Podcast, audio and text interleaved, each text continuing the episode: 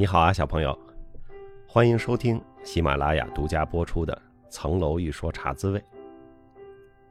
过去的一周你过得怎么样？忙不忙？南方的小朋友，你那儿降温了吗？北方的小朋友，你去看红叶了吗？本来周末我是想去香山看看的哈，但是第一听说人挺多，另外好像有一个确诊病例去过香山，所以现在也不知道能不能去。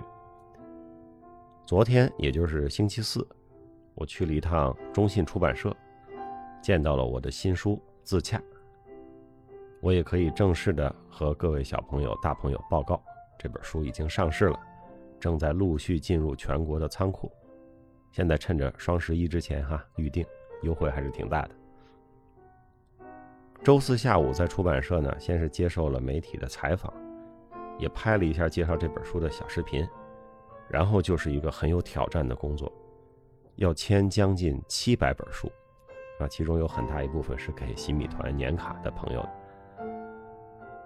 签到中间呀，真是手抽筋，不过这个过程还是挺快乐。在出版社一边签一边和编辑老师们聊天，学到了很多图书制作还有营销的道理，一下午呢很有收获。晚上还和 Offer Two 观察室里的一个老师吃了个饭。是谁我就不说了啊，我不能透露明星的行程啊。本来呢是想借着这本书啊，再做一些活动啊，在大学里啊或者在书店里啊，有些分享会、交流会。但是因为最近呢疫情再起，做活动呢会受到一些限制。不过这也没关系啊，等情况好转了再做不迟。正好大家呢可以有时间先慢慢的看看。啊，广告呢就先打到这儿。今天接着说我们的留学岁月。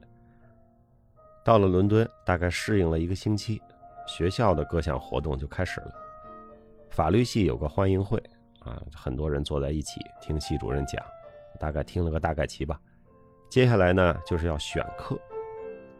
英国的一个学年里有三个学期，这个九月底到圣诞节这是第一学期，然后放圣诞节假，放元旦假。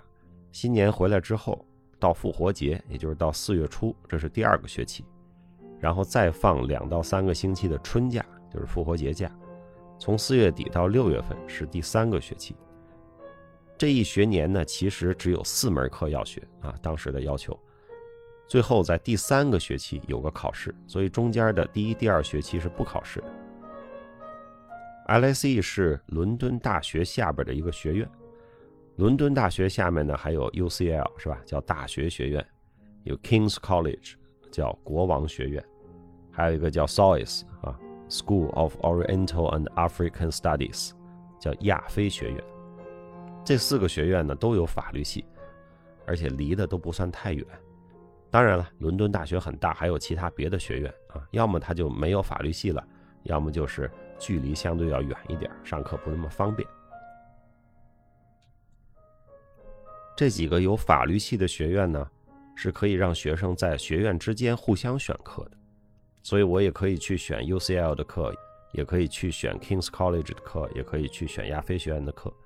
那最后发的毕业证呢，是伦敦大学发的，但上面会标注你自己所属的学院。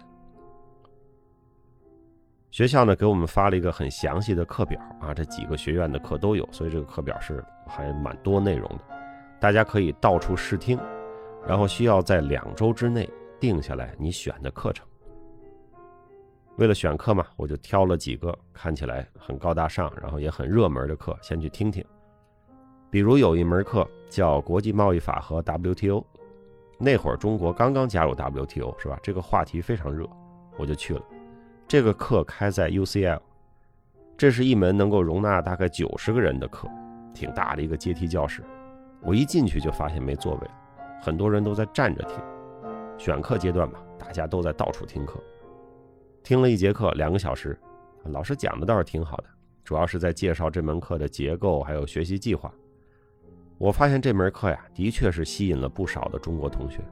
很多同学可能原来就认识啊，都是呼朋唤友，三一群五一伙的坐在一起。我还去了 King's College 去上另外一门课，叫国际投资仲裁和争议解决。第一次去还扑了个空，那个课临时换时间了。第二次去听了听，还是跟 WTO 那门课差不多啊，人挺多，中国同学也挺多。我当时就有一种感觉啊，就是上大课的效果呀不会太好啊，九十个人坐在阶梯教室里听课，呃，其实就是老师讲嘛，没有太多的这种互动。还有呢，中国同学多有好处，就是可以互相帮助啊，当然也有坏处，可能会产生互相依赖，是吧？我还有一种感觉，就是如果中国同学特别多的课堂啊，仿佛不需要我跑这么老远来，花这么多钱来上啊，在北京就能解决，是吧？刚刚大学毕业，这场景太熟悉了。于是我就开始寻找一个新的方向。我本来呢，就是个人对欧洲联盟的发展就很感兴趣啊，觉得挺好玩的。我看到 LSE 开了不少欧洲法的课程，我就决定啊，先去听听。而且当时学校有个规定。你选三门相关类别的课程，就可以发一个专门的硕士学位。比如我选三个欧洲法的课，最后就可以给我发一个叫 LLM in European Law。选三个宪法类的，可能就可以发个宪法学硕士之类。当然，你如果你十三不靠的选课也可以啊，最后发的就是一个 LLM，就没有一个专业的名称。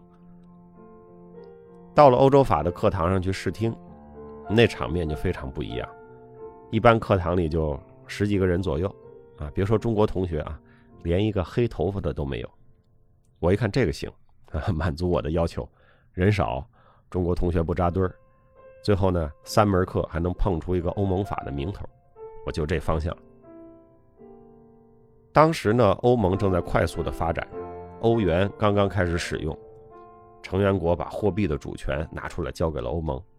有十个左右的中东欧国家正在排着队啊加入欧盟，就是所谓欧盟东扩的进程啊正在加速的发展。欧盟当时也正准备制定一部宪法，就是说以前它都是建立欧盟都是叫条约嘛，以后不叫条约了，就叫宪法，来进一步加深这个欧洲的政治一体化的进程。当然了，后来这个宪法等我回国之后，大概二零零五年的时候被法国、荷兰全民公决否了，但是这是后话。我参加的那几门课啊，中东欧的同学特别多，波兰的、捷克的，是吧？他们来都是为了自己的国家加入欧盟做准备，就像我们的中国同学都去听 WTO 的课一样。另外呢，英国跟欧盟，当时英国还是欧盟哈，英国和欧盟一直都是一种若即若离的关系，所以站在英国的这个学校的视角、学术的视角、研究的视角去看欧盟，啊，有一种。独特的观察点啊，我觉得也挺有意思的。挑挑拣拣之后，我选了三门欧洲法的课：欧盟宪法、欧洲竞争法、欧洲内部市场。欧盟宪法呢，其实就是在讲欧洲联盟建立的各种条约啊，包括最初的这个欧洲经济一体化的那些条约，包括后来加上了这些政治因素的这些条约啊，这就叫所谓欧盟宪法课。欧盟是一个超级主权的国际组织，是吧？是主权国家把一部分主权让渡给了欧盟，所以欧盟跟联合国是不一样的。联合国是由主权国家组成的，但是会员国是不会把主权让渡给联合国的，就联合国手里没有主权，但是欧盟手里是有主权的。欧盟的条约和它所谓的宪法，那么它从成员国手里收上了一部分主权，是吧？它是在行使一个超级主权，那它就跟各国的法律发生了复杂也有趣的各种互动关系。它形成了一个独特的超主权的政治联盟，你可以叫它是一个超越国家的啊，supernational 的国际组织。欧洲竞争法这门课呢，就是在欧洲层面的反垄断法。欧洲各国本身就都有反垄断法，是吧？但是涉及到一些国际间的问题，就需要欧盟来解决。欧盟根据它成立的条约里的原则和一些授权，建立了欧盟层面的反垄断法。当时我们中国还没有反垄断法呢，啊，我在大学里也没怎么学过。我觉得这门课很前沿，我就选了。没想到啊，这是最难的一门课。后来许多的困难都发生在了这门课的学习上。当然了，也有好处啊，这门课的知识也是我后来回国工作唯一实际使用过的知识啊，其他课的知识都用不上。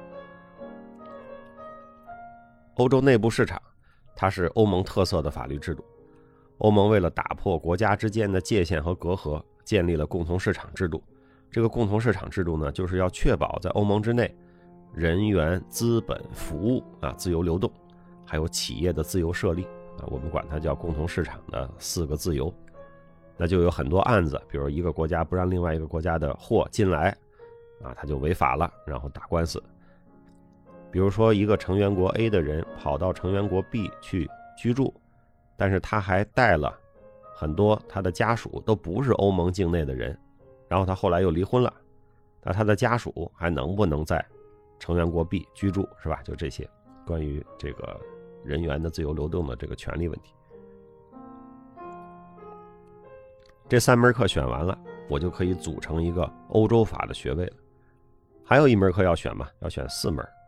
我当时看上了亚非学院的一门课，叫中国商法。那门课呢，是一个大陆过去的老师主讲，我记得姓朱啊，那个老师全名不太记得。他会邀请不少的和中国做过业务的外国律师来授课。哎，我觉得这门课啊，他分享的这些知识和经验是我。毕业之后回国马上能用得着的，而且整个这个领域呢，我相对熟悉，可以稍微平衡一下那三门完全没有学过的欧洲法的课程，是吧？这对我来说是一个相对简单一点的课程，我就看上了这门课。当时学校选课的要求啊，是每个人有一个班主任，叫 mentor。选课之后呢，你要让 mentor 签字才作数。哎，我就去找我的 mentor。他是一个正在 LAC 念书的博士啊，就给我们这些研究生啊当 mentor。他的名字我已经不记得了，好像是一位希腊的老师。我跟他约好了时间到他办公室，我就把我想选的课给他说了一遍。他听完了之后啊，不是太满意。他说：“你这第四门课就是中国商法，跟那三个欧洲法没关系。如果你对欧洲感兴趣啊，你可以去别的系，比如说国际关系系。”再选一个欧洲政治，这样呢，你这四门课组成的更有逻辑。其实我觉得他说的是对的啊，我应该这么做。但是我当时呢，自己的感觉是，中国商法有用，我回去马上能用得上。另外呢，就是这个课对我来说呢，相对好掌握。如果我再选一个外系的课，呃，国际关系我也从来没学过，那么又是欧洲的事情，对我来说呢，十分的陌生，我怕这样吃不消。所以当时我就坚持我的选择，我说我还是想这么选，您还是给我签字。他看说不动我，那他也就签了。这次交道呢，是我和这位 mentor 的唯一的一次交往啊。后来感觉好像气场不合，从此相忘于江湖，再没有见过。课选好了，那这样我每周的日程也就差不多定了。除了欧盟竞争法是在一个周三还是周四的上午啊，具体记不清了。其他的课呢都是在下午的四五点钟。有一门课跟竞争法是一天，竞争法在上午，那门课在下午。所以呢，理论上我只需要每周去学校三天上课就可以了。那在这样一个给定的时间框架之内呢，我就开始探索和实验，到底一个什么样的学习生活节奏是适合我的呢？